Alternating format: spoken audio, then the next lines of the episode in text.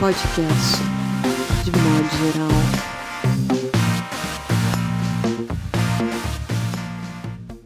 Olá, meus caros, tudo bem? Está começando o podcast de modo geral 10, hoje com um convidado super especial, um dos novos grandes nomes da literatura brasileira, José Faleiro, autor do livro de contos Vila Sapo, André Del Fuego, Mauro Damer, João Paulo Cuenca e hoje a participação também da Morgana Kretzmann.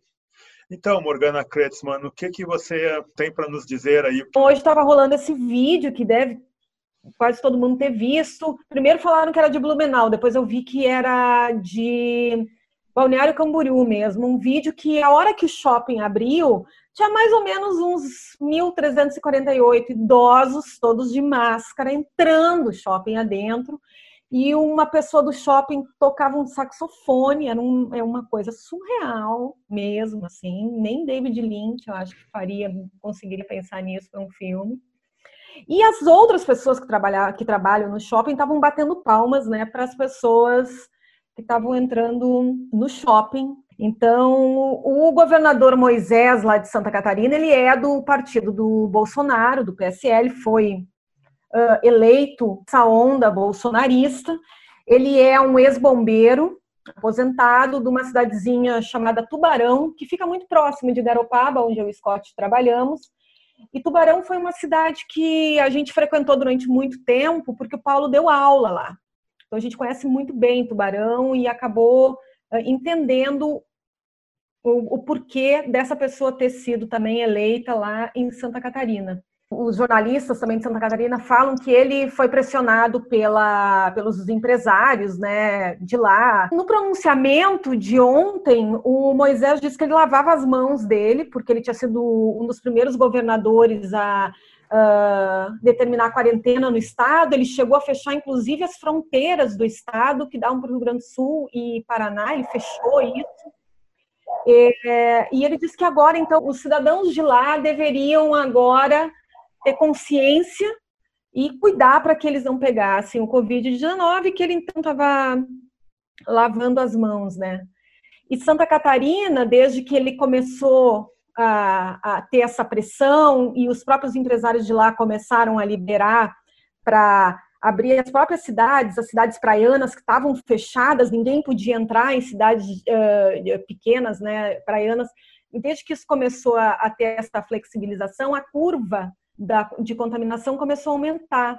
Então, se você olhar os gráficos dos estados do Sudeste e do Sul, a curva de Santa Catarina é gritante, ela é muito maior do que de todos os outros estados. Legal, perfeito. Muito bom. João, é, boa noite, confrades. Tá foda, né? É, é, imagens dramáticas, horríveis de Manaus, valas abertas, e o ministro, chefe da Casa Civil, general Eduardo Ramos, falando que a, a imprensa fala muito só notícias ruins e que tem que falar das coisas positivas que estão acontecendo no país. Que coisas positivas estão acontecendo no país? Então, assim, essa, essa galera que tá entrando no shopping com esse saxofonista tocando Creedence Clearwater, que parece que é a banda do Titanic afundando, essa galera também vai pra cova. É, vai. Isso que está acontecendo no, em Manaus. Não todos, mas aqui. alguns vão. Alguns vão. Entendeu? Eles acham que eles são. Eles, é, é, que não vai chegar por quê? Porque eles são mais brancos? Tá certo. André Del Fuego. É, hoje eu não vi notícias, acho que foi a primeira vez na quarentena toda que vi notícias no final do, do dia. Pela manhã vi uma coisa ou outra, mas só no final do dia que eu, que eu vi a cena do shopping. E assisti um documentário hoje que muitos com certeza já assistiram, mas eu assisti só hoje, no meio de uma pandemia, e daí me deu uma, uma sensação, uma fruição que eu acho que seria diferente se tivesse assistido antes, que é o Indústria Americana, que ganhou o Oscar o ano passado, um documentário produzido e distribuído pelo casal Obama, o que é muito interessante, né? É, que é a história da fábrica da GM que fecha em Ohio e um bilionário é, chinês faz nesse chão de fábrica uma indústria de, vidros, de vidro automotivo. As pessoas vão trabalhar agradecendo a Deus, elas ganhavam 29 dólares na GM, passam a trabalhar a ganhar do chinês 12 dólares, mas a questão anterior era fome. E esses é, empregados, esses, esses patrões chineses, esses superiores imediatos a esses trabalhadores de chão de fábrica, eles são muito exigentes com esses americanos. Eles exigem, assim, eles acham que eles são muito lentos e preguiçosos e quase que assim, não sabem trabalhar. E é uma loucura ver essa, esse, esse americano tratado e trabalhando nessa precariedade de um imigrante, né? uma certa inversão ali interessante. E quando o documentário vai para a sede dessa empresa e mostra os empregados, então, que seria a ideia de um bom é, trabalhador, bom, eles trabalham 12 horas por dia, duas mulheres com filhos que ela viu, eu, até voltei, eu falei, não, não ter ouvido isso, assim, elas viam um filho uma vez por ano. E nas festas da, da empresa, então, por exemplo, as pessoas se casavam na festa da empresa. Então, assim, a adesão espiritual à, à, à empresa como família, a vida privada comple completamente atrelada à empresa e a empresa também atrelada ao projeto de país, né? Uma unificação de todos os afetos, projetos de futuro, de passado, presente e futuro, uma loucura. E, uau, assim, é, e vendo agora a hegemonia mesmo chinesa, esse imperialismo desconhecido, a gente não sabe muito bem o que é a China, né? É, e, e, até mesmo por ter pautado uma pandemia, né, de ter, já, já, estão na dianteira por ter enfrentado antes uma pandemia, de ter fechado, feito um lockdown antes de todo mundo, de ter aberto antes de todo mundo, de perceber agora biologicamente como se pode dar uma segunda ou terceira onda, é as sequelas da doença, tudo isso, né, dá uma retaguarda que agora sim é é uma vantagem incrível, né?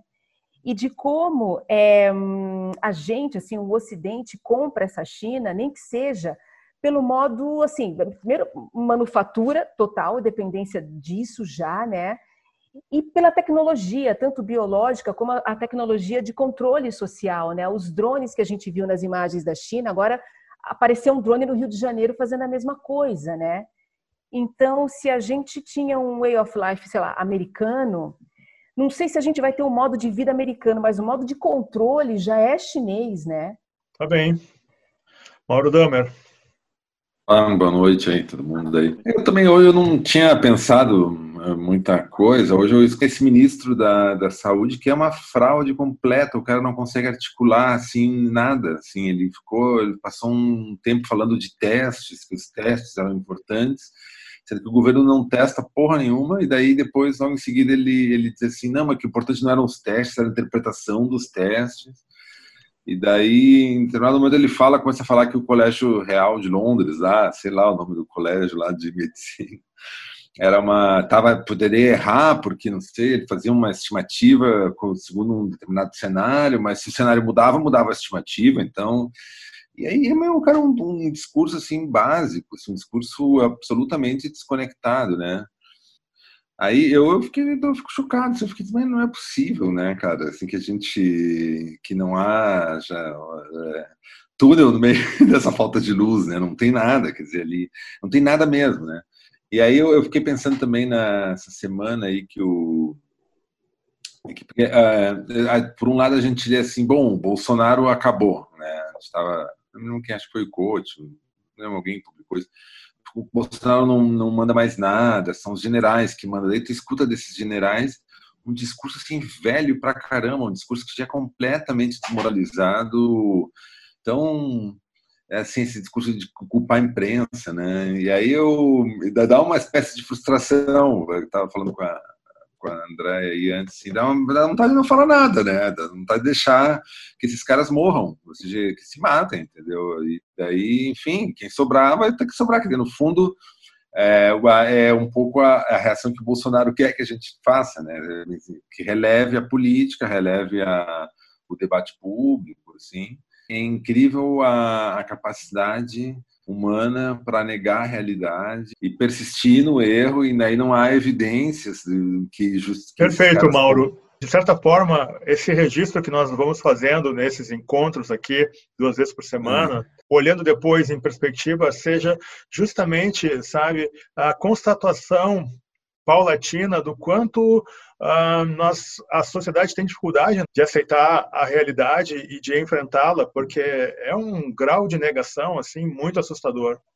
Não dá para, não tem, parece que a gente não pode assim, é, é, o que é, de alguma forma a gente ainda fica pensando na gente que de modo geral, que a gente encontra algum conforto aqui conversando e vendo amigos, a gente não está totalmente isolado, né? Está conversando.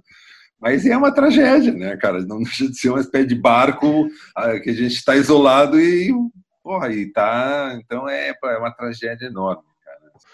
José Faleiro, meu caro, você está aí em Porto Alegre, está no, no nosso bairro, não é? Que é o que eu sempre chamo de Grande Partenon, embora não seja assim tão grande Partenon aí, mas para mim eu sempre encaro Aqui é um pouco mais para lá. Sim, é, é um pouco né, zona zona leste, né? Mais é. é. Extremo leste. Extremo leste, né?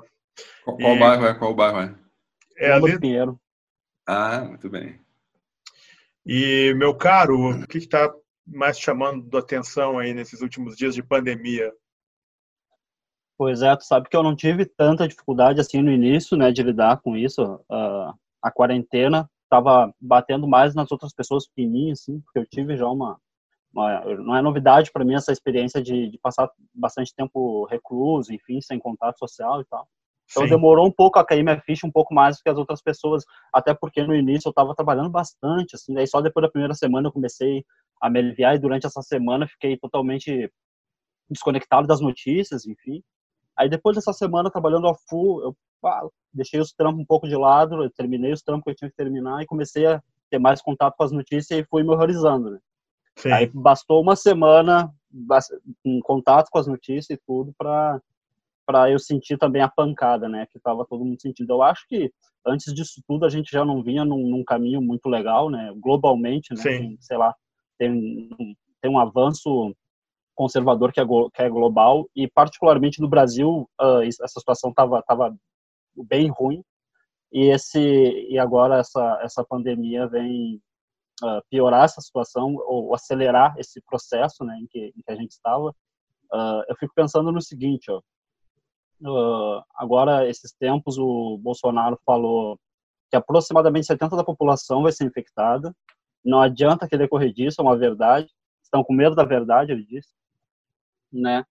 Aí tu pensa, uh, 70% da população brasileira seria equivalente a mais ou menos 147 milhões de pessoas. Se tudo isso vai ficar, vai se contagiar, a gente tem 48, quase 49 mil leitos uh, no, no Brasil, né? E 20% desses 147 milhões, uh, ou seja, 29,5 milhões de pessoas, vão precisar de leito e a gente tem em torno de 49 mil leitos no Brasil. Imagina a tragédia disso. Que era o processo que a gente já estava, a gente já vinha caminhando nesse sentido muito antes da pandemia, né? A gente observava que que era um governo que trouxe, enfim, que que governa é. com necropolítica, né? É. E isso está ficando. E zero tá esperança, tá mais... né? Para quem é de uma periferia, como é o meu caso e o teu caso, né? Somos de uma periferia de uma cidade, né? Uma, de uma mais carente, isso afeta né, esse tipo de política. É, eu não vou lembrar agora exatamente dos números, mas saiu uma matéria esses tempos aí mostrando né, o que era óbvio, na verdade, que já era possível prever, uh, a coisa que tem muito mais, aonde nas classes mais abastadas tem muito mais contaminação, mas a mortalidade é baixa, né, e na, nas classes mais uh, menos favorecidas, assim, a contaminação não é tão alta, mas a taxa de mortalidade é, é altíssima, assim né? Uh, enfim.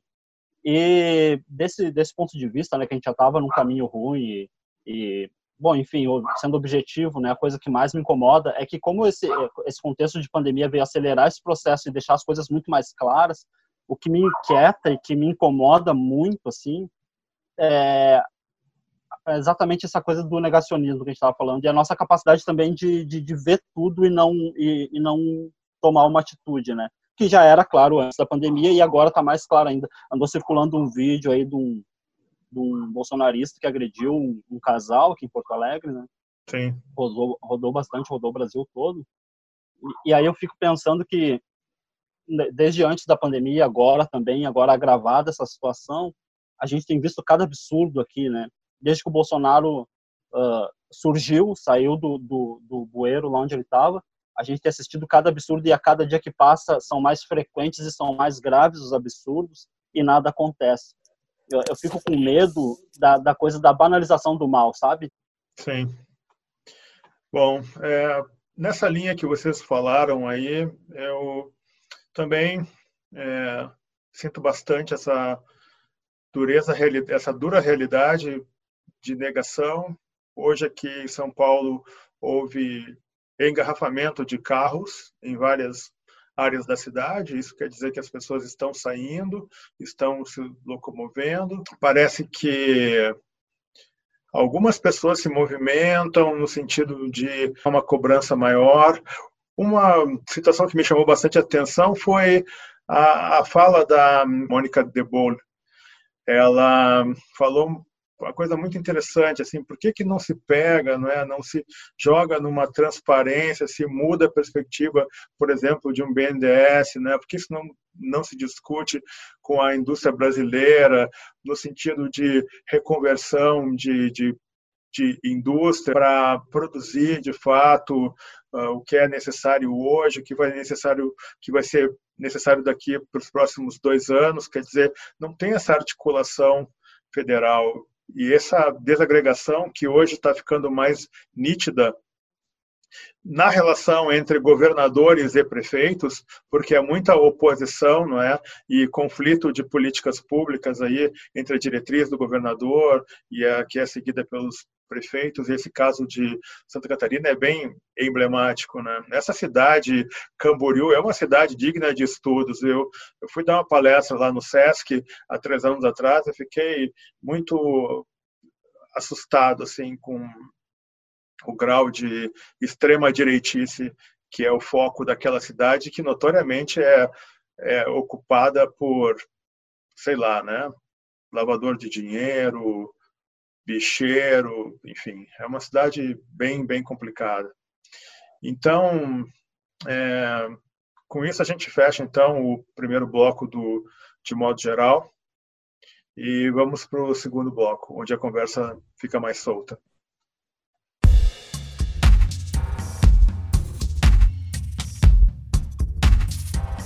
podcast de modo geral.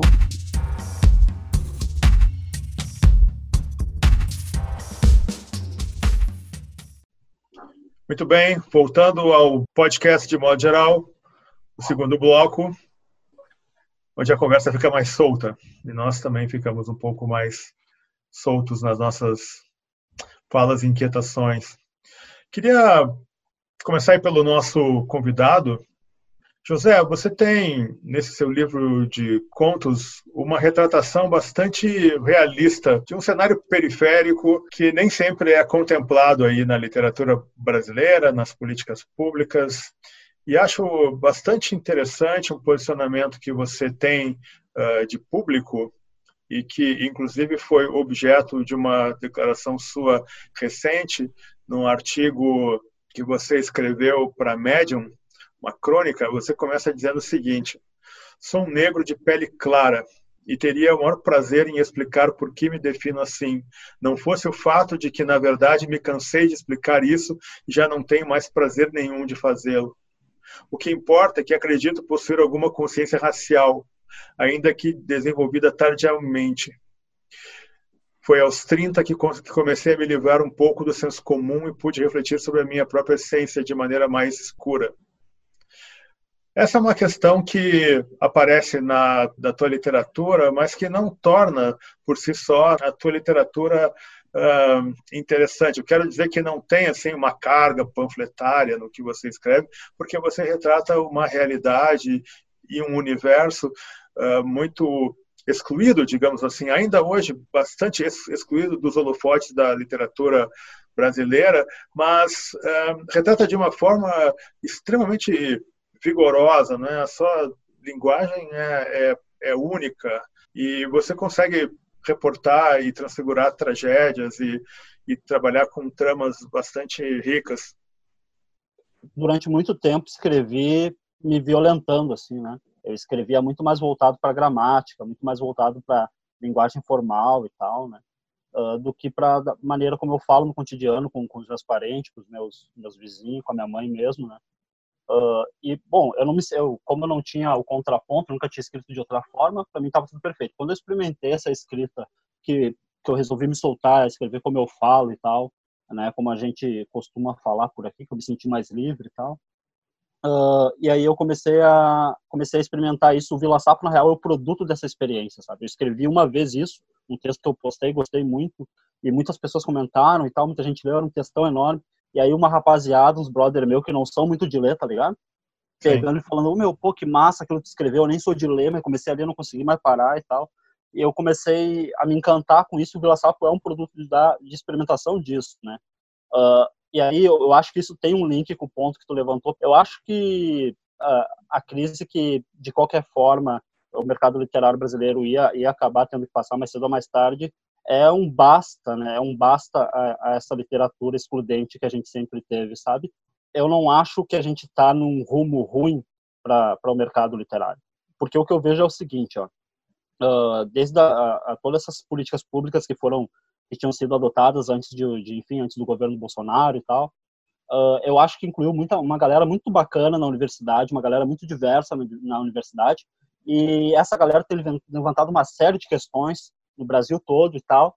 Uh, e eu acho que isso vai fomentar o mercado literário de uma maneira bacana, sabe? E isso também é uma coisa, é uma seta que a gente tem apontando para o futuro. A gente tem apontando uma seta, uma seta de crise e a gente tem uma seta mostrando toda uma galera, né, que, que, que passa a ser incluída pelo tipo de literatura que tem se feito, né? Uh, a própria editora que publicou meu livro, Venas Abertas, uh, faz questão de publicar a galera da quebrada com ênfase em mulher, mulher negra, é um trabalho super bacana. E um trabalho como o da Vênus é uma coisa que tem, que tem uh, acontecido bastante, assim, né?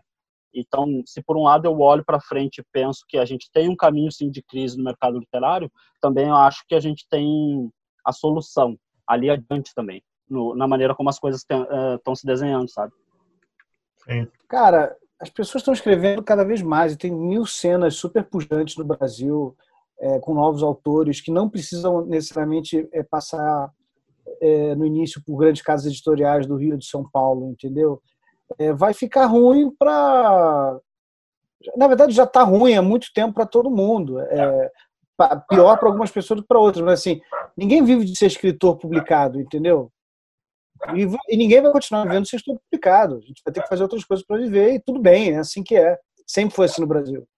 Senão a gente não teria a quantidade de cronistas que a gente tem, né?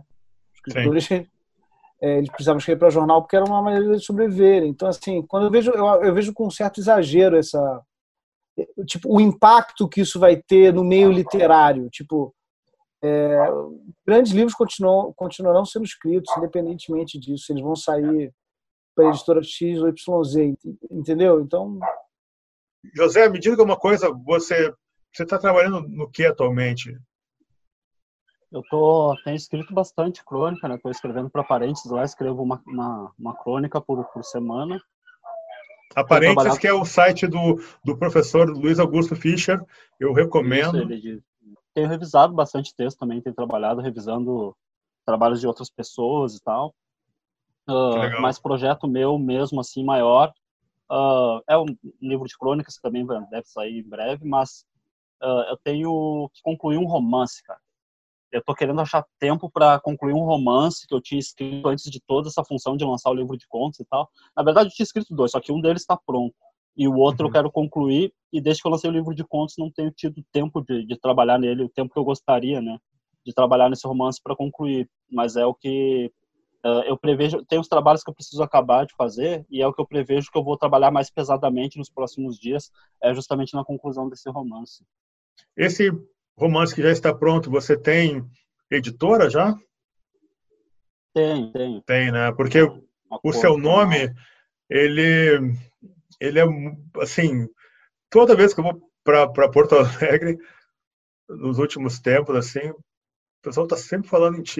Você é o nome da literatura nesse cenário que é super forte em termos de literatura, que é o cenário gaúcho, cenário porto-alegrense, né? Mas legal, que bom saber disso. André? É, eu, eu, eu acho que eu aprendi mais sobre literatura dando oficinas do que escrevendo. Sim, sinceramente, é, tem uns 10 anos que eu dou oficinas e tal.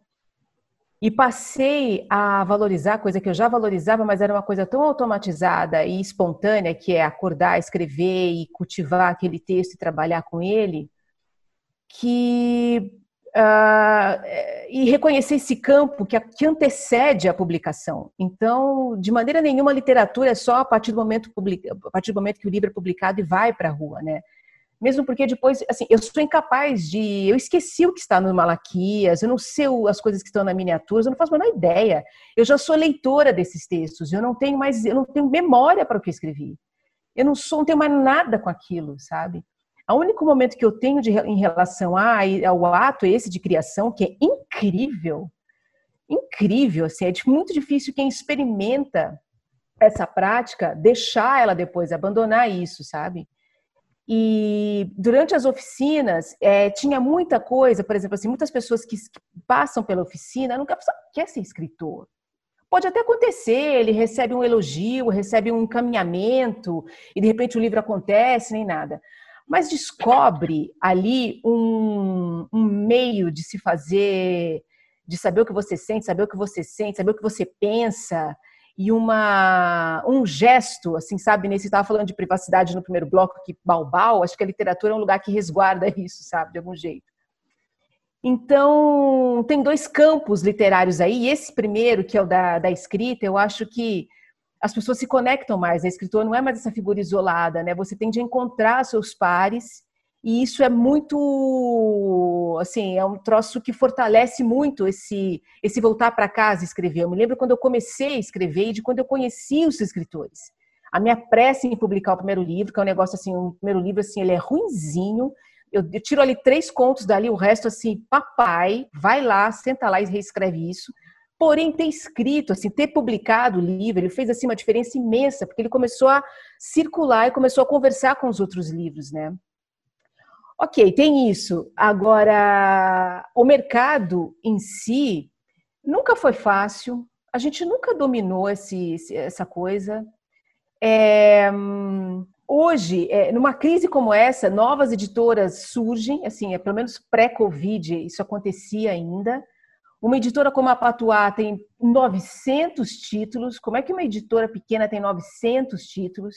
As coisas, enfim, saíram desse mainstream também literário, sabe? Que sempre conduzia o que era o gosto literário, não é? Isso, isso acabou mesmo. Na verdade, assim, ser publicado por uma grande editora, ele seria, há alguns anos atrás, é, uma garantia de uma resenha no grande jornal, ou de ser finalista no grande prêmio, até mesmo de ganhar o prêmio, sabe aquela coisa? Então, isso, por exemplo, já não, já não existe mais. Não existe mais. E outra coisa que eu estava comentando, acho que foi, foi com a Morgana. Comentei essa semana isso com a Morgana e depois eu conversei isso com um outro colega também, estava comentando sobre isso. Do quanto esse parquinho, sabe, dá um, dá um grade moral no escritor, que é aquela coisa de entrar numa competição mesmo que ele não queira. Por exemplo, teu livro é, as editoras já elas inscrevem seu livro para os lugares e assim você de repente vira ah, concorrente de um amigo para um prêmio, sabe?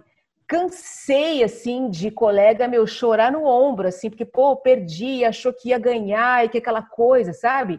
Tinha que ser um negócio assim, sabe? É um downgrade mesmo, sabe? Não é não vou ser idiota de dizer assim o prêmio não faz diferença. Ele faz, mas ele faz diferença para o livro, que ele recebeu aquele sinal, sabe? Mas não, não para o resto, para os próximos. É, mas ele vai embora, faz pro bolso e vai embora, sabe? Não, o dinheiro sempre vai embora. Tem uma né? vida, é. Eu nunca tive, dinheiro... enfim. Não tenho plano de saúde, nunca tive, não vou ter, sabe assim, é um troço. Eu li as pessoas falando, porra, e agora? Até o Joca, que eu, que eu amo, é, e, e escreveu um texto super apocalíptico, Tipo, caramba, e agora? O que vai ser da gente? Acabou. Mano, não sei, você estava vendo de literatura, Joca? Não, não conheço ninguém que vive de livro. De livro. Luiz Fernando Veríssimo, quando vendia livro, Paulo Coelho. Quem vive de livro no Brasil? Da literatura brasileira contemporânea. Infanto juvenil, mas aí é, não é, é outro gênero, né? É um troço que passa abaixo do radar. Eu acho a literatura é. infanto juvenil um negócio maduro por conta disso. Sim. É abaixo do radar, não entra, não tem competição, não tem cara tapa em resenha, não tem nada disso. Assim, ele simplesmente chega para o leitor primeiro, um leitor que está preocupado com o livro. Se você se chama Maria José Fernando, foda-se. É o livro que interessa, é uma outra coisa. Mas ele é mais, mas é um lugar mais maduro, sabe? Onde a autoria fica, ela, ela é bem diluída, sabe? É bem diluída, é um troço um pouco mais saudável, assim, mentalmente saudável, sabe? É legal. Sim. Diga, Morgana. Não, é que eu lembrei de uma coisa que eu li no Twitter também, da Mica Lins. A Mica Lins é uma diretora de teatro e atriz aqui de São Paulo. E ela estava falando, né, que é, ela estava com um sentimento de vazio, assim, de desesperança total, porque ela acha que ela não vê futuro para o teatro pelos próximos 10 anos, ela colocou no Twitter, assim, que ela não. E não só agora durante essa pandemia, nesse ano que a gente já está com ele perdido, mas pelos próximos anos também. Aí eu vi várias pessoas comentando no Twitter dela, tentando dar ideias, né? Daí alguns falavam, ah, tenta fazer por live, tenta uh, gravar alguma coisa, tenta fazer uma sala no Zoom. Mas, cara, como você vai fazer teatro assim? É... Eu também não vejo muito futuro para isso. Fico pensando nos atores de teatro mesmo, nos profissionais todos de teatro, né? Como é que vai ser esse ano e nos próximos, assim? É o que a Fernanda Dumbra disse quando participou aqui, não é? Ela comentou isso. Eu acho que não dá para comparar uma situação de um escritor com a de um motoboy do Uber Eats, entende? Exatamente. De um cara que anda de bicicleta, porque as pessoas não têm opção. Ninguém obrigou você a ser escritor. Então, ainda mais no país do terceiro mundo como o nosso, então você vir falar que as editoras precisam criar uma rede de apoio ao escritor e enfim que é uma posição de precarizada né? então são realidades pelo, a começar pela perspectiva econômica completamente diferentes. Né? Não estou falando em importância, porque cultura é importante, não estou colocando nesse ponto.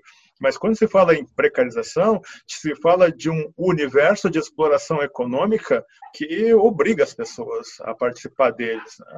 Bem diferente da nossa situação. Então, Sabe... isso é bem curioso. Só, só para fechar aqui, Mauro, depois eu te passo, meu caro.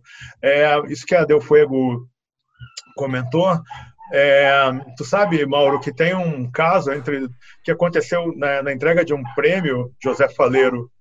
Uh, estavam dois amigos nossos e um deles era finalista. E, ele é um grande escritor e ele não tem uma situação financeira muito boa. Vive na corda bamba, como eu vivo na corda bamba, como o, to, todos nós seis aqui vivemos na corda bamba. Então não tem essa questão. Mas uh, esse nosso outro amigo, né, a segunda personagem, que estava lá como convidado, porque é um escritor importante, enfim, estava lá na entrega do, da premiação, ele estava na mesma mesa que esse finalista. E ele passou o tempo todo dizendo: pô, esse prêmio é teu, você vai ganhar.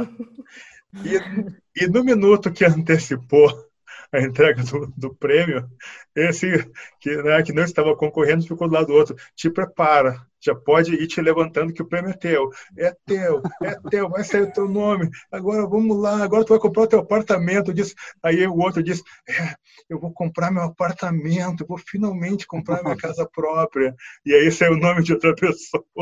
O sujeito quase foi para o hospital passando mal. Isso se mostra, né, Andréia? Como esse jogo é. Nossa, é um jogo perverso e como tem uma certa. Eu acho que todo escritor tem uma certa fragilidade pelo modo como se expõe no seu trabalho, entendeu? Então ele fica um pouco vulnerável também para esse para essa mise-en-scène, esse circo todo. Se deixar, você vai, enfim. É, por exemplo, alguém, por exemplo, que manda, eu mesmo sendo jurada de diversos é, prêmios ou de Sesc e tal, cansei de pegar um original que não passou, coisa que, sei lá, um exemplo de um que eu defendi muito, um texto que eu achei incrível, todo mundo detestou, não foi. Passou pelo segundo, no Já passei por isso. Festival, Também, de defender e ninguém... prêmio, ninguém levar. Puta livro. Claro que eu não sou a opinião, eu sou mais uma opinião entre tantos. Ok, mas eu achei aquilo foda. Lá no terceiro prêmio, aquela figura não desistiu de mandar. No terceiro, os jurados assim mais a, a, com afinidades assim, uau, foi assim, levou, sabe? Então, pelo lado de quem escreve o livro, por exemplo, muitas vezes as pessoas acham assim, bom, eu vou tentar ser escritor. Se eu mandar para o prêmio Sesc e não ganhar, é um sinal de que eu não escreva bem. É, sabe, tem umas ciladas assim é, é. que pega gente madura, pega, pega gente experiente. Se você, se você lerdar, se viram, sinceramente, assim, viram idiota. José, você, além de escrever bem, você toca cavaquinho muito bem. Você está é, pensando em fazer, você está fazendo, tá pensando em fazer uma live? Como é que é a tua relação com a música, meu caro? Cavaquinho tá aí? Oi? Cavaquinho tá aí? Tá, tá aqui. Pô, ele, ele toca é, muito bem. Muito bem. Ele Agora, toca e a mãe dele canta. Eu é sou fã. Sensacional. Oi? Eu sou fã mesmo. Você é toca da... e a sua mãe canta, né? É sensacional é, aqueles vídeos. Isso. Eles cantam, ah. Andréia, uns pontos de orixás, uns, uns, pontos de, do, do, povo da rua também, os dois juntos, é, é muito bom. É muito bom. Ela tem um carisma incrível mesmo, assim. Uh, é, minha mãe é salva muito... os vídeos, na verdade. Ela é muito legal, assim, você não consegue tirar os olhos dela, ela cantando. Tu vê, meu, eu, eu tenho uma relação boa com a música. Na real, eu queria ser músico, né? Teve uma época que eu queria ser músico, eu queria ser, na real, instrumentista, né?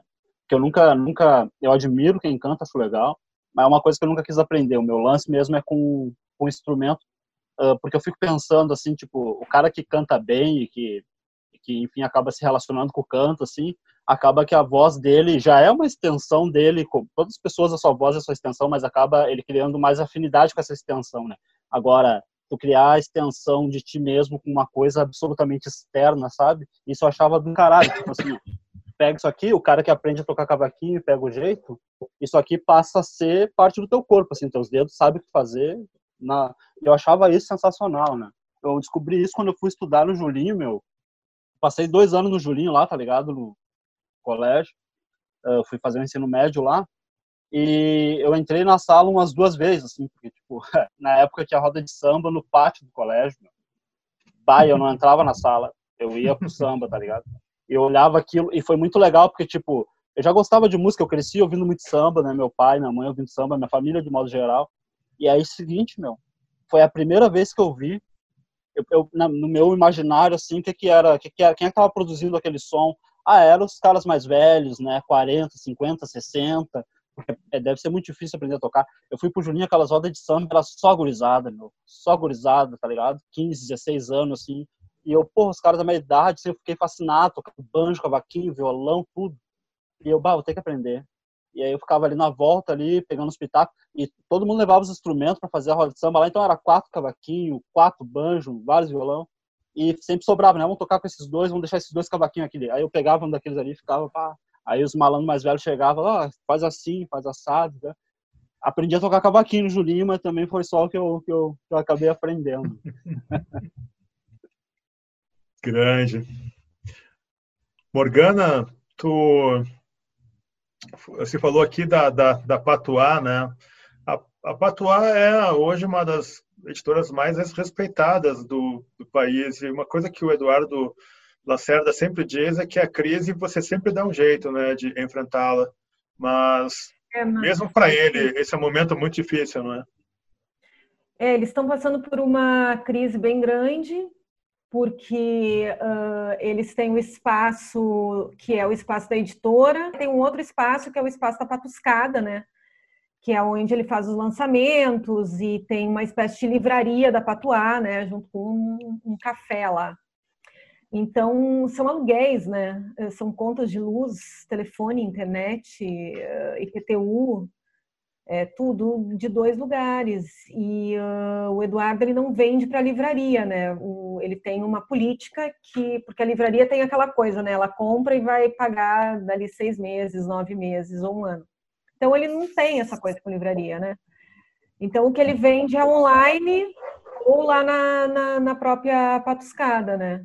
Que está fechada. Eles estão passando por uma crise bem difícil, eles estão fazendo uma campanha, né, pedindo para que todos que puderem divulgarem, divulgar o, o site da Patuá e botar que eles estão vendendo os livros com frete grátis. É, para não fechar, né? Porque a Patuá está perigando chegar no final do ano e fechar mesmo assim. É, isso é bem complicado mesmo. Nos últimos 10 anos, nós tivemos 13 ministros da saúde. É uma circulação de nomes bastante assustadora para um país que se depara agora com uma pandemia do tamanho dessa que está aí é uma situação assim que uh, trouxe a um ministro da saúde, que é esse ministro atual, que tem uma dificuldade muito grande de comunicação, de articulação, e parece que ele é um daqueles uh, sujeitos que você arranja para botar para quando você é empresário, né, pequeno empresário, assim, numa situação ruim, você arranja esse sujeito para botar ele para conversar com seus credores, né? para ficar dando desculpas. Não, nós estamos analisando, na semana que vem nós teremos um planejamento, eu preciso ter os gráficos, mas já encomendei os gráficos, e assim que nós pudermos, nós vamos dar retorno. Então, esse ministro me parece o legítimo sujeito não é? do assim que nós pudermos, a gente dará o retorno. Não é desesperador? Porra. É demais, é demais. Agora, o Mandetta, quando ele saiu, eu, nossa, assim, eu, me deu uma, uma sensação, nossa, assim, que cara vaidoso, sabe? Demais, assim, nem era também essa grande figura, mas é claro, não, por, não é. por comparação, por, por, por, por choque de comparação, ele, ele vira um grande cientista e tudo mais, né? E esse cara, ele é só o porta-voz, ele não é um ministro, ele é porta-voz de um projeto que está lá atrás das portas, que parece nítido às vezes, parece não, a gente nunca sabe exatamente qual que é o projeto. Parece ser a história da imunidade de rebanho, que é como o José comentou, essa história dos 70% que ele disse que vão pegar, né? E ele diz uma coisa, olha aqui, gente, assim, o Bolsonaro ele é muito bom na comunicação. Ele é ele muito, ele é, muito cara, bom comunicador. Ele é um puta comunicador e ele tem um magnetismo bizarro, enorme. O cara diz assim: por que, que estão com medo da verdade? Vai pegar mesmo. Você cola isso com aquela figura meio. Quando ele levou a facada logo depois, que ele foi tirar um dinheirinho no caixa com a sua chinelo Raider para fazer um churras com o guarda-costas, entende? Ele, ele, ele tem um como diz assim, ele é sujeito e predicado está no sujeito, sabe? Você levar uma figura coerente com ele mesmo e tal, papapá, enfim. E aí, quando ele coloca assim, as pessoas vão pegar mesmo, abre um shopping, porque assim, vai pegar mesmo. Quando a figura vai ler, então, mais sobre isso, tá lá, o vírus não vai sumir com a quarentena. Então, assim, parte daquilo que ele está dizendo tem algum correlato com a realidade, né? Não é exatamente uma quebra. Só que daí, enfim, é, eu acho que, pelo jeito, os caras estão tentando fazer uma, uma, abertura. O Dória acabou de dizer que vai fazer uma abertura também, em outros moldes. Ele disse que vai levar em consideração a ciência. Não sei, esses empresários estão lá chuchando, fazendo pressão. A gente está, como espécie, pressionados por uma evolução, né? Assim, de espécie, de, de, de, de... porque a ameaça é de espécie. E dessas coisas locais. E no nosso caso aqui é deixar, deixar acontecer. Acho que eles sabem que deixando 70% das pessoas, que abrindo a, a, a, economia as pessoas na rua, vão morrer muitas pessoas. Mas ok, e daí entra um exército cada vez mais, né? Esse exército, esse cara que entrou agora, um cara inclusive da ativa, para cuidar dos corpos, que é o que eles sabem fazer, vão cuidar dos corpos, numa escala industrial. E aí o problema também é o outro que também é saber dessa quantidade, não saberemos jamais. Olha que aflição. No Reino Unido, não. acabou de dizer agora há pouco que o Reino Unido também está ultra subnotificado, não é uma pouca coisinha. Então, todas as, todas as curvas que a gente viu, todas elas são subnotificadas. Assim, em, algum, em alguma escala, a Merkel também, a Merkel, enfim, a Alemanha também está subnotificado, né? Por, por, conta do próprio manejo, de fazer teste enquanto não tem teste produzido, de fazer só das pessoas graves e tudo mais. Você que sabe, pesadelo. André, aqui na internet tem um canal que eu considero muito bom, que é o canal Meteoro. Sei. E um dos últimos vídeos deles é sobre a forma como os militares esconderam a explosão de casos de meningite nos anos 70 como as mortes, era tudo escondido. E isso foi escondido durante um período grande E a população percebia isso e, e com todo o temor, não é, que é você pedir informação para um governo militar negativa constante de que não, a situação está sob controle, não existe crise de meningite nenhuma no país. Então você vê que agora você encontra no Brasil um governante que é totalmente admirador daquele período, admirador da tortura daquele período. Então, o que se deve esperar? Não há a menor dúvida que se Bolsonaro pudesse esconder não é, as estatísticas, número de casos, etc., ele faria. Vamos para o terceiro e último bloco do podcast, de modo geral.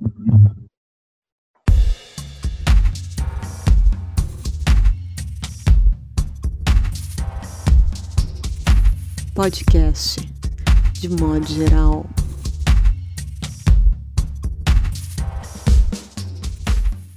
Olá, voltando então para o nosso terceiro e último bloco, podcast de modo geral 10.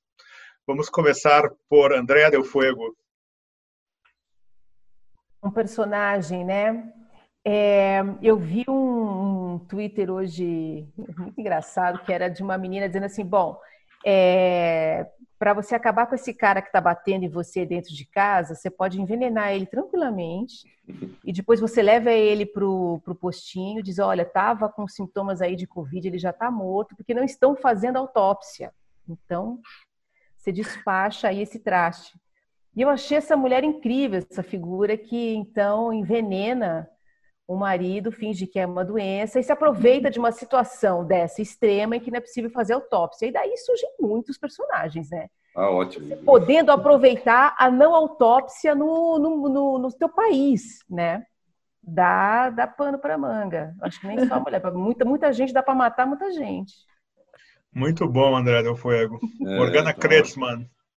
Uh, eu não sei, foi difícil pensar nesse meio tempo, porque eu não tinha me preparado, mas eu pensei no saxofonista, saxofonista, que estava tocando ali no, em Camboriú, no, no, no, quando abriu o shopping, e eu fiquei pensando que ele poderia ser um personagem que a mãe, ou a mulher, ou a filha tivesse sido obrigado nesse meio tempo de quarentena ter que trabalhar para aqueles burgueses lá de Santa Catarina, morreu de Covid-19 e ele pensou: eu também agora, porque é minha mulher ou minha mãe, estou com Covid. Então, como é que eu vou passar para toda essa gente? Já sei, vou tocar saxofone no shopping que vai abrir. Porque ele vai, né, toca saxofone e fica soltando aqueles perdigotos nas pessoas e vai passando para todo mundo. E assim ele passa o Covid-19 para todo mundo naquela cidade. A cidade inteira morre e ele se vinga. Esse é o meu personagem. Muito bom. Mauro Damer. Eu não, eu não consegui, eu já citei todos os personagens já que eu podia, mas eu teve eu, um que a gente falou na semana passada e a gente estava falando um pouco de Porto Alegre ali antes ali. E aí é, é aquele senhor que perdeu a mulher, cara. O cara que estava hospitalizado e a mulher é, foi acusado de roubo, né? E, e daí a, a mulher morreu do coração tal. E aí eu acho que a tragédia. Eu, foi um caso de racismo, trágico, é? Um caso de racismo, é, explicitamente. É. E aí a hipocrisia do médico, né, de tentar do, do, pessoal do hospital, de não, de dar um pouco de oferecer um lanche, né? Então é a miséria, o retrato da miséria dessa gente aí e tal que que tá e que que a miséria não do, do senhor, né? A miséria dos médicos que fizeram isso, que acusaram ele, a miséria de, do moral mesmo, né? Então, Tranquilo. Cara. João Paulo Cuenca eu acho que o meu personagem de hoje seria o Zizek, é, o nosso for-chanceler Araújo publicou no blog dele um texto dizendo que falando sobre comunavírus, né? E que o, o Zizek seria um dos, uma das mentes por trás do plano de dominação mundial do comunavírus. Cara, é um nível de demência assim Aí o, o, o Bolívar Torres ligou pro, pro Zizek É, é, o Zé escreveu lá, explicando para ele o que, que, ele queria dizer e tal. É, e aí eu queria, vai durar um minuto, eu queria contar uma, uma coisa que o Zizek fala, uma piada, mas enfim, é porque eu acho que tem muito a ver com a nossa conversa de, de todos os dias, principalmente do hoje. Posso? Tipo, vai durar um minuto. Claro, claro. Vou traduzir aqui, que vou traduzir falando. É uma piada que ele fala que é uma piada velha da, da, da DDR, da, da, da Alemanha Oriental. Ele fala que um, um, trabalhador alemão pega um trabalho, ganha um trabalho na Sibéria, e ele sabe que todo, todo a correspondência vai ser lida pela, pelos sensores, né? É, então ele fala para os amigos: vamos estabelecer um código. Se a, se, a, se a, carta que você receber tiver escrita com tinta azul, é porque é verdade. Se tiver com tinta vermelha, é porque é mentira. Depois de um mês, os amigos recebem a primeira carta com tinta azul. Então a primeira carta diz: tudo é uma maravilha aqui, as, as lojas têm muita comida, abundância, apartamentos são enormes e, e aquecidos, os, os cinemas passam filmes do Ocidente, há muitas mulheres lindas para um caso. A única coisa que não falta é tinta vermelha e ele fala que essa é a situação de nós todos agora. Nós temos toda a liberdade que um poderia ter para se expressar e para publicar o que a gente pensa, só que está faltando a tinta vermelha. A gente se sente livre porque, gente, porque falta para nós a, a, a linguagem particular, a nossa falta de liberdade.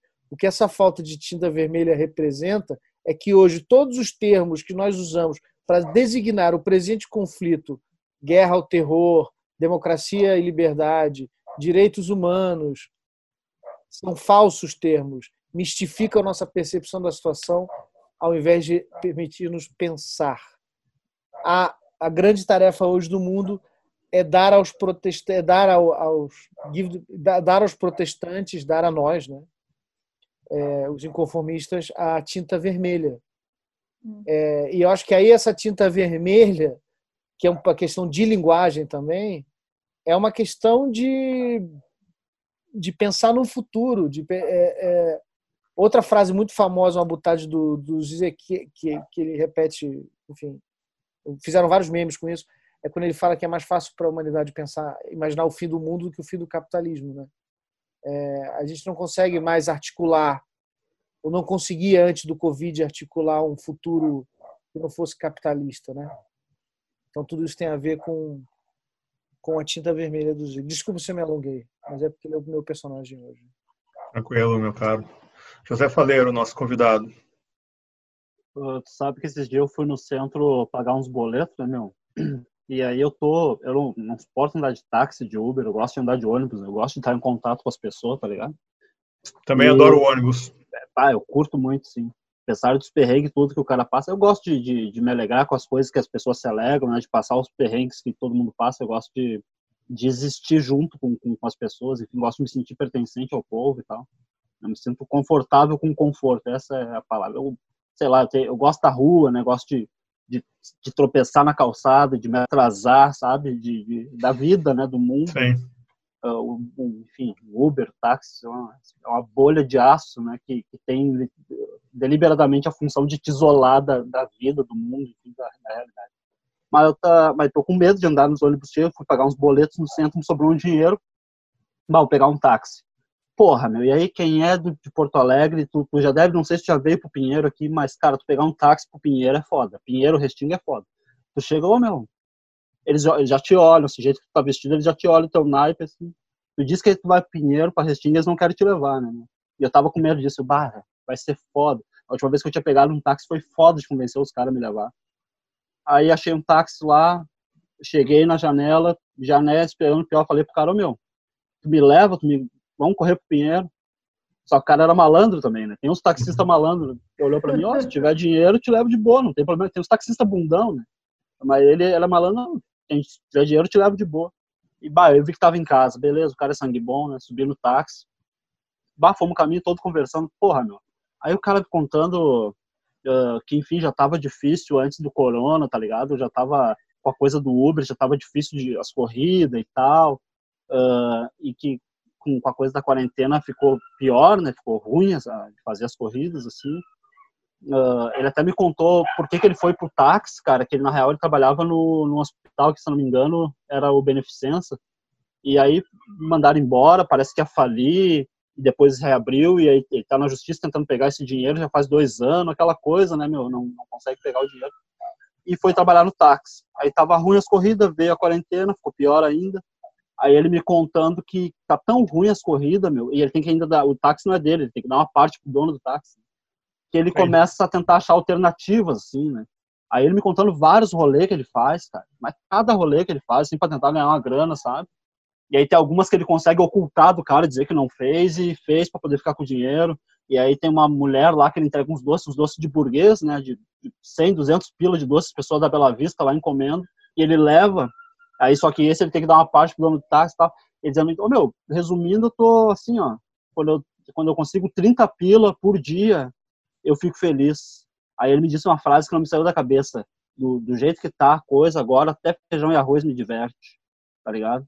E eu, uhum. porra, esse é um cara que eu queria ficar sabendo, esse é um cara que eu queria ver a história dele desenvolvida, esse cara, esse que representa muito o Brasil no, no meu modo como eu vejo as coisas, esse cara que dá um jeito, tá ligado?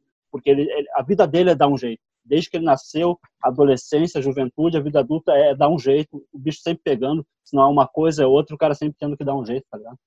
Sim. É Bom, meus caros, é, eu tenho uh, duas personagens que me chamaram a atenção essa semana. Tá? A primeira delas foi a atriz Ana Luisa Bergman, que no protesto lá pelo retorno da ditadura, lá na Andradas, em Porto Alegre, em frente ao QG do, do Exército, ela subiu no muro da Igreja das Dores e ela que estava enrolada na bandeira do Brasil e nua, ela abriu a bandeira, então, né, de frente para o protesto bolsonarista e depois tentando sair daquele espaço sofreu agressões e outras pessoas também sofreram. Foi uma cena terrível.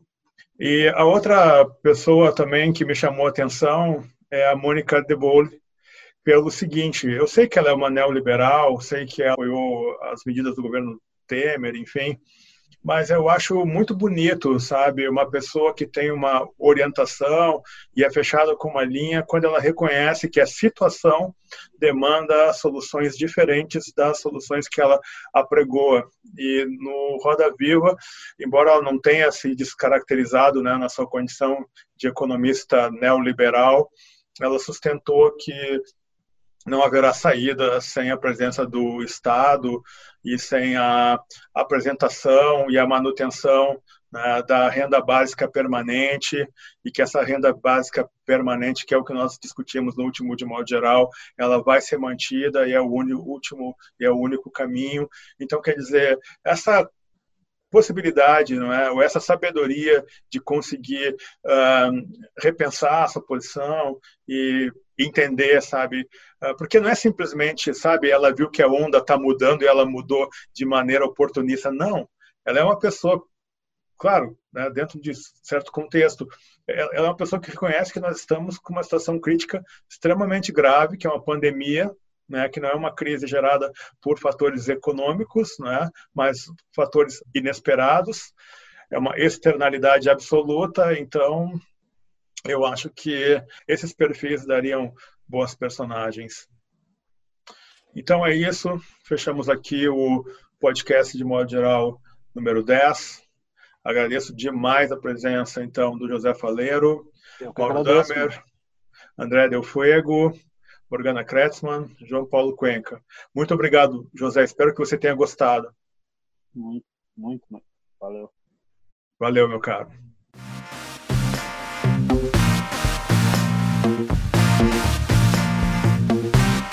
Podcast de modo geral. Venda, venda governamental já era, né? Reduziu uma Venda legal. governamental. Assim, é, tem um, o último edital, que foi o FNDE. Bom, primeiro que o PNBE, balbal, assim, já era mesmo. Que era o que você. Eles compravam o livro para ser distribuído em bibliotecas, né? Cada unidade, cada biblioteca de cada cidade e tal. E agora o FNDE, ele assim, ele, ele, ele abre um edital, as editoras inscrevem seus livros paradidáticos, tem esse nome, paradidático, E então isso é aberto para professores e que vão, primeiro tem os pareceristas, passa pelos pareceristas, depois passa por pareceres de professores que adotariam esses livros, né? Agora o edital, isso até o ano passado. A partir desse ano, o governo quer, por exemplo, produzir, é fazer o próprio conteúdo e ele mesmo é, imprimir isso. Assim, não teria mais uma coisa aberta a vários editores com seu catálogo de diversos vieses, diversas imagens, enfim, de diversas autorias e tal, né? Isso tende a ficar unificado baixo de uma de um signo estatal, no caso deste estado que estamos vendo aí. Então, é um troço que tende a se diluir muito. Agora, ok, mesmo que não vendesse nada, assim, eu literatura infanto-juvenil, assim, eu acho um caminho. Agora, não é todo mundo que tem, assim, essa vontade de fazer isso, ou não é que, não é que também não estou falando assim, esse nesse lugar há um oásis, entende? Não é isso também. Então a imprensa segue nesse buraco, ela segue tentando é, achar o próximo candidato, ela segue querendo favorecer as coisas para o Hulk, para o Mandetta, para o Dória, e o debate público no Brasil é pífio.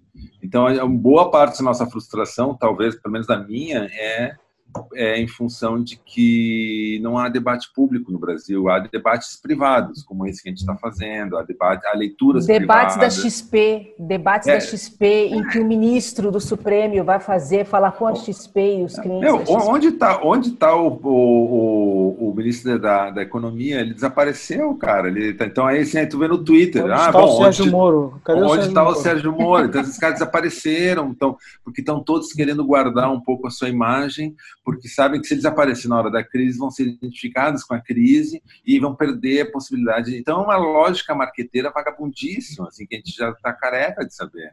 É uma, existe uma rede criada de informação que é muito mais potente do que o Jornal Nacional.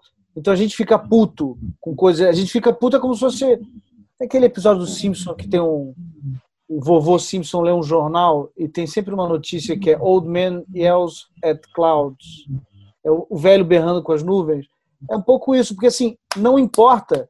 A Globo podia fazer uma cobertura espetacular, não adianta porra nenhuma, porque as pessoas não se informam mais como elas se informavam há, há cinco anos. E a gente não tem dinheiro, infraestrutura e cérebro, eu estou falando da esquerda, para articular uma rede tão poderosa quanto no tempo que a gente precisa. Isso, numa, no, no que a gente está vendo agora, vai representar centenas de milhares de mortos. E aí a gente vai conseguir, vão surgir, vão emergir novos líderes. Não, se tirou esse sujeito do debate público, se tirou esse grupo do debate público, e o que emergiu, emergiu dali foi o fascismo. Eu acho que a gente fica aqui, aí, ah, na, na, na farmácia não tem álcool gel, ah, porque no Twitter o cara falou, caralho, eu fico xingando aqui, porque Cara, é, o mundo real é outra parada. O que as pessoas estão consumindo, o pacote de informação diária delas, é um troço completamente enviesado, é propaganda fascista. Tu vê que esses debates todos vão ser franco, né? Quem é que vai consumir esse tipo de debate na periferia? As pessoas não vão assistir esse podcast, sabe? As pessoas não participam, as pessoas não uh, não, não vivenciam a URGS, não vivenciam as universidades, não vivenciam os lugares onde está havendo esses debates, né? Por outro lado, se tu for em qualquer em qualquer quebrada, né, em qualquer vila, tu vai ter uma igreja evangélica fazendo a cabeça das pessoas. E uma coisa que eu acho importante de pensar também é que, poxa, cara, esses caras aí chegaram aí, uh, por, como eu disse, uma série de fatores. Né? Tem toda a propaganda antipetista, né, anti-esquerdista de modo geral, antipetista em particular, que eu acho que era feita na grande mídia antes do, do Bolsonaro assumir, as pessoas pegaram pavor da esquerda e do PT. Eu acho que isso contribuiu. Uh, e outra coisa é, é, é, a coragem que esses caras tiveram, que parecia piada no início, de defender publicamente o mais grotesco senso comum. Assim.